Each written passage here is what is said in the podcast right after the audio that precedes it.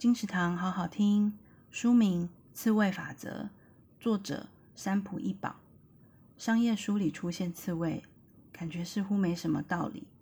但如果从书中引述哲学故事来看，用刺猬来说明战场上应有的距离，应该是最适合的。我们在职场中不就是刺猬吗？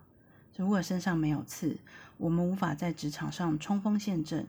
但连带对内的人际关系，如果都用这些刺来应对，我们的人生中就会只剩下敌人，而没有并肩作战的伙伴。太亲近，不论是我们或对方，都觉得不自在。要如何拿捏呢？山浦老师透过组织心理学，让我们把握把距离调刚刚好的办法。刺猬法则由好优文化出版，二零二二年六月，金石堂陪你听书聊书。